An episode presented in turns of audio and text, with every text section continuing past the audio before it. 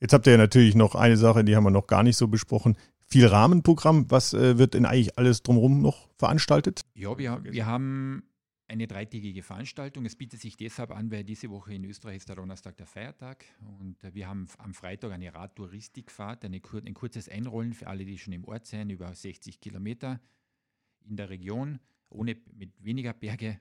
Äh, wir haben am Samstag ein Kinderrennen, also ein Kids Race. Wir haben ein Promi-Rennen zugunsten Licht ins Dunkel, wo wirklich viele prominente Sportler mitfahren, wie aktuell der Marco Schwarz, der Matthias Meyer, die sich im Dienst der guten Sache stellen. Wir haben ein Mountainbike-Bergrennen am Samstag und am Sonntag ist dann Marathontag mit äh, dem besprochenen Umfeld.